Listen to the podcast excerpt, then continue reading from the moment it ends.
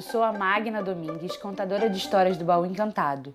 E hoje eu vou contar para vocês mais uma história que faz parte daquela série chamada Pérolas Negras Mulheres Negras que todo mundo precisa conhecer.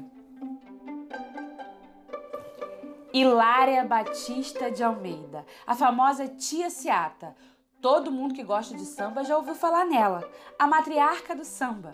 Ela nasceu em 1854, lá na Bahia, na cidade de Santo Amaro, mas ela teve que fugir de lá, pois ela era mãe de santo e a sua religião estava sendo perseguida. Então, ela foi para o Rio de Janeiro. Tia Ciata, com seu vestido branco, turbante e seu tabuleiro, saía pelas ruas da cidade maravilhosa vendendo os seus quitutes e ainda resistia à perseguição que sua religião sofria.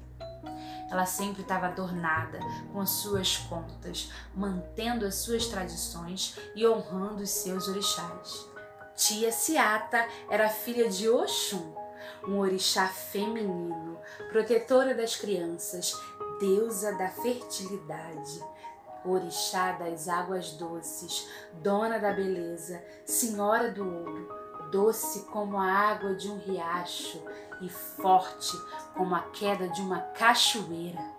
E essa filha de Oxum foi mãe de 15 filhos. Essa família grande e bonita vivia numa região conhecida como Pequena África é uma região do Rio de Janeiro onde haviam muitas pessoas negras livres e comunidades quilombolas.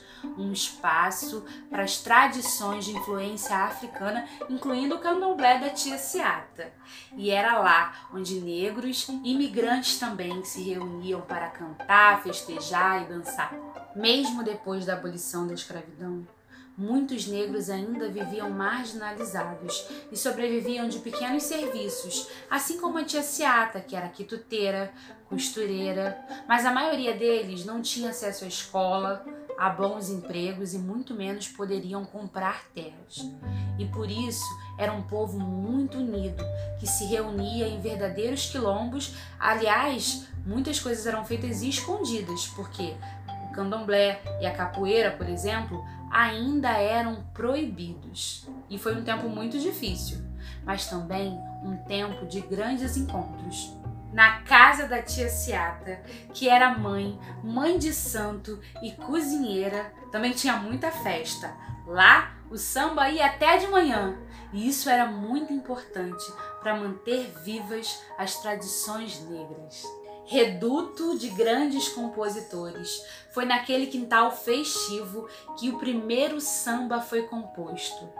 Pelo telefone de Donga de 1916, foi o primeiro samba do país a ser gravado e registrado.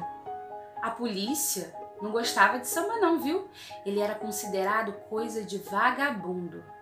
Tia Ciata é considerada a matriarca do samba porque a casa dela foi muito importante para o desenvolvimento dele.